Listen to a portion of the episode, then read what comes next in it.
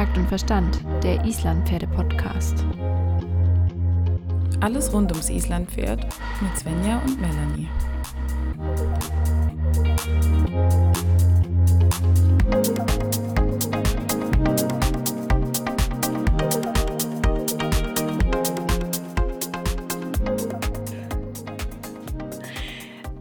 So, wir sind wieder hier. Hallo.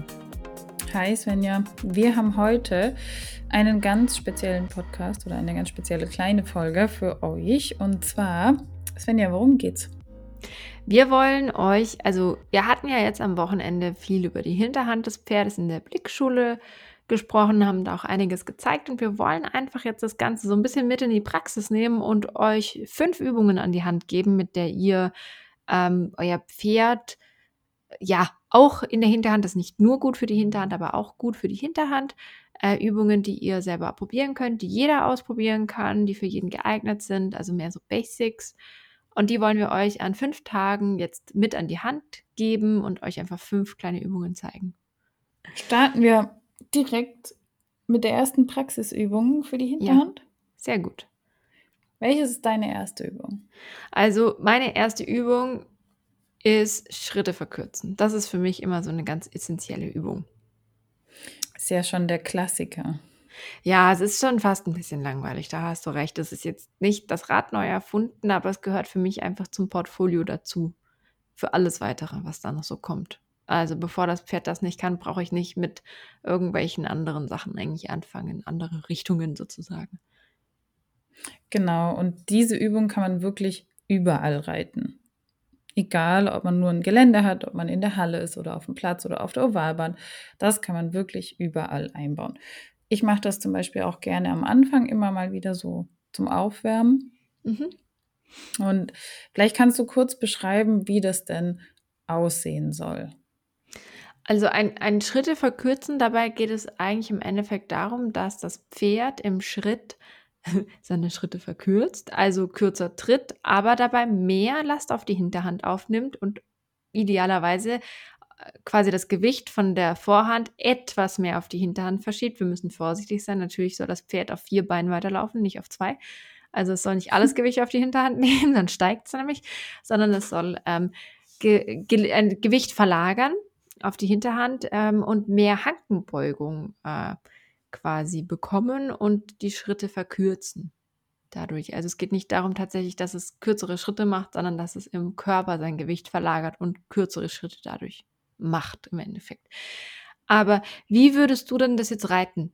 Auf deinem perfekten Pferd, das alles genau so kann, wie es soll. Wie würdest du da deine Schritte verkürzen reiten? Auf meinem perfekten Pferd äh, geht das natürlich nur über den Sitz, indem man selber ein bisschen bremsend wirkt mit dem Sitz, sag ich mal, sich selber aufrichtet, ein bisschen größer macht und damit das Pferd, ja, hier ist gerade ein Motorrad vorbeigefahren. Tja. Willkommen auf dem Dorf. Ja, willkommen auf dem Dorf. Passiert nicht oft, aber halt genau dann, wenn wir aufnehmen. okay, weiter. Ähm, ich war gerade bei mich selber aufrichten. Mhm. Dann würde ich sagen, dem Pferd ein bisschen rein, äh, lauf mal ein bisschen langsamer, so über meinen Körper, über meinen Sitz. Da muss ich nämlich an der Hand am Zügel gar nichts machen. Und dann würde das Pferd, das meine Hilfen schon perfekt kennt, sich selbst auch ein bisschen aufrichten, etwas verlangsamen und dadurch kleinere Schritte machen. Mhm. Genau, und wenn wir jetzt ein Pferd haben, das jetzt vielleicht noch nicht so perfekt auf die Hilfen immer ganz so genau reagiert, wie wir das wollen, dürfen wir natürlich auch zusätzlich, wir fangen immer mit den, mit den Hilfen über den Sitz und die Gewichtshilfen an und dürfen aber mit dem Zügel helfen, wenn diese Hilfen quasi nicht funktionieren oder ins Leere gehen. Müssen dem Pferd aber immer die Chance geben, erst auf den Sitz zu reagieren, bevor wir irgendwelche anderen Hilfen dazu nehmen. Ähm, und das nächste Wichtige ist, dass wir diese Übung wirklich erstmal nur ganz kurz reiten. Also im Endeffekt reicht mir am Anfang, wenn mein Pferd auf meinen Sitz mit einer anderen Idee reagiert, reicht mir das schon vollkommen aus. Und dann fange ich an, ein, zwei Schritte zu reiten und wieder lösen. Und dann vielleicht zwei, drei Schritte, drei, vier Schritte, immer ein bisschen die, die, die Spanne des Reitens verlängern. Aber ich versuche das wirklich am Anfang erstmal überhaupt eine Reaktion aus dem Pferdekörper rauszukriegen. Und ich möchte nicht sagen, ich reite jetzt schon mal von Anfang an die ganze lange Seite Schritte verkürzen und knall mein Pferd da fest und es wird immer steifer und, und verklemmter, weil es irgendwie einfach das noch nicht umsetzen kann. Und das finde ich wichtig, mhm. dass wir das mitnehmen. Genau, das ist ja bei jeder Übung eigentlich so, dass man erstmal nur kleine Schritte und richtige Ideen möchte. Und wenn das dann funktioniert, kann man auch mal wirklich in der Halle die ganze lange Seite verkürzen oder man fängt mit der kurzen Seite an, die kurze Seite verkürzen, die lange Seite zulegen, wäre zum Beispiel auch eine schöne Steigerung als Übung. Ähm, ja, was tue ich dann, wenn mein Pferd so gar nicht langsamer machen will und mir dann auch noch irgendwie gegen die Hand geht oder losrennt oder, oder stehen bleibt. Das wollte ich gerade sagen, wenn es so ganz gegen die Hand rennt, vielleicht stehen bleibt. Erstmal. ja, das Aber, sind zwei äh, verschiedene Fälle. Ja, es ist ein bisschen schwierig. Also wir müssen mh, mm, natürlich schauen, immer so ein bisschen, was der Punkt ist. Ich glaube, bei einem Pferd, das anfängt loszurennen, das hat erstens die Hilfen noch nicht richtig verstanden. Ähm, da würde ich auf jeden Fall auch äh, versuchen, die, dem Pferd die Hilfen auch noch etwas klarer äh, zu, zu, zu geben und dass das Verständnis da einfach auch wächst. Ähm, dann immer muss man schauen, ist es körperlich überhaupt in der Lage? Vielleicht muss man erstmal im Schritt am langen Zügel reiten, dass es loslässt und wirklich erstmal ähm, die Muskulatur entspannen kann. Also gerade wenn die Pferde sehr fest sind, würde ich, glaube ich, erstmal versuchen, sie über, über vorwärts, abwärts zu lösen, bevor ich anfange, Schritte zu verkürzen. Oder wenn die Sinn. Pferde sehr aufgeregt sind, zum ja. Beispiel, dann provozierst du da eher so ein auf der Stelle Getipsel, genau, anstatt genau, genau. irgendwie genau. was Sinnvolles. Ne?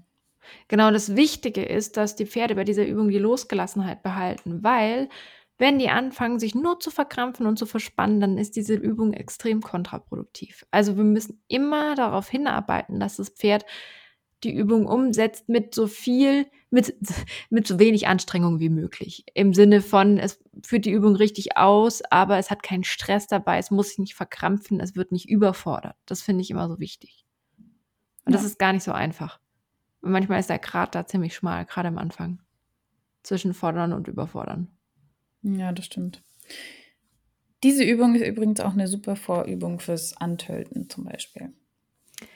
Auch zum Beispiel fürs Antölten, fürs Schenkelweichen finde ich es auch sehr praktisch, wenn die Pferde ähm, sich da sehr schwer tun und aus diesem Schieben nicht gut hinauskommen, kann man auch sehr gut erstmal über den Sitz die Schritte verkürzen, das Pferd einfangen und dann den seitwärts weisenden Schenkel einsetzen, dass das Pferd es leichter hat, mit der Hinterhand aus diesem schiebenden vorwärts in ein seitwärts treten zu kommen, zum Beispiel. Mhm. Also so als Idee kann man auch gut mitnehmen. Und eigentlich denke ich, ist diese Übung für ganz, ganz vieles wirklich sehr gut und sinnvoll. Allein nur fürs Körpergefühl des Pferdes und für das Gefühl des Reiters.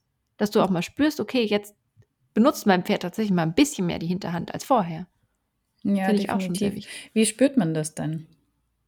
Das spürt man einfach. also ich habe immer das, es fühlt sich, finde ich, immer so an, als ob das Pferd vor allem ein bisschen größer wird und dabei aber leicht in der Hand bleibt. Also genau. wie wenn, wenn, wenn du einfach so zwei Zentimeter wächst. Ja. Ja, das, ist, das ist eigentlich ein sehr gutes Bild. Man selbst wächst mit dem Pferd mit, sitzt aber nicht mehr überhalb des Pferdes, sondern man sitzt mhm. im Pferd. Also genau. Vom Gefühl her. Ja. Und dann spürt man auch relativ schnell, wie der Rücken hochkommt. Genau, genau. Und das ist eben der Punkt, dass der Rücken zum Arbeiten kommt, die Hinterhand das wollen wir. Und dann, hier will ich nochmal sagen, ich hatte es jetzt auch schon mehrmals betont, aber natürlich nicht die Hinterhand nur als einzelnes Ding am Pferd betrachten, sondern immer das gesamte Pferd und auch eben sich eingestehen, dass Schulter, Genick, Rücken, Hinterhand, das alles hängt aneinander und wir können das Pferd erst wirklich zu, zu 100% Funktionalität bringen. Das klingt jetzt irgendwie so blöd, aber wenn wirklich alle diese einzelnen Komponenten auch frei arbeiten können und, und gut arbeiten können. Also wenn das Pferd zum Beispiel im Genick fest ist oder in der Schulter sehr schief, wird es niemals ordentlich gleichmäßig untertreten können und Last aufnehmen können, weil einfach der Körper noch nicht bereit ist. Das auch ja. noch als kleinen Gedanken. Gut, ich freue mich schon auf die nächste Übung. Dann Weiter geht's in der nächsten Folge.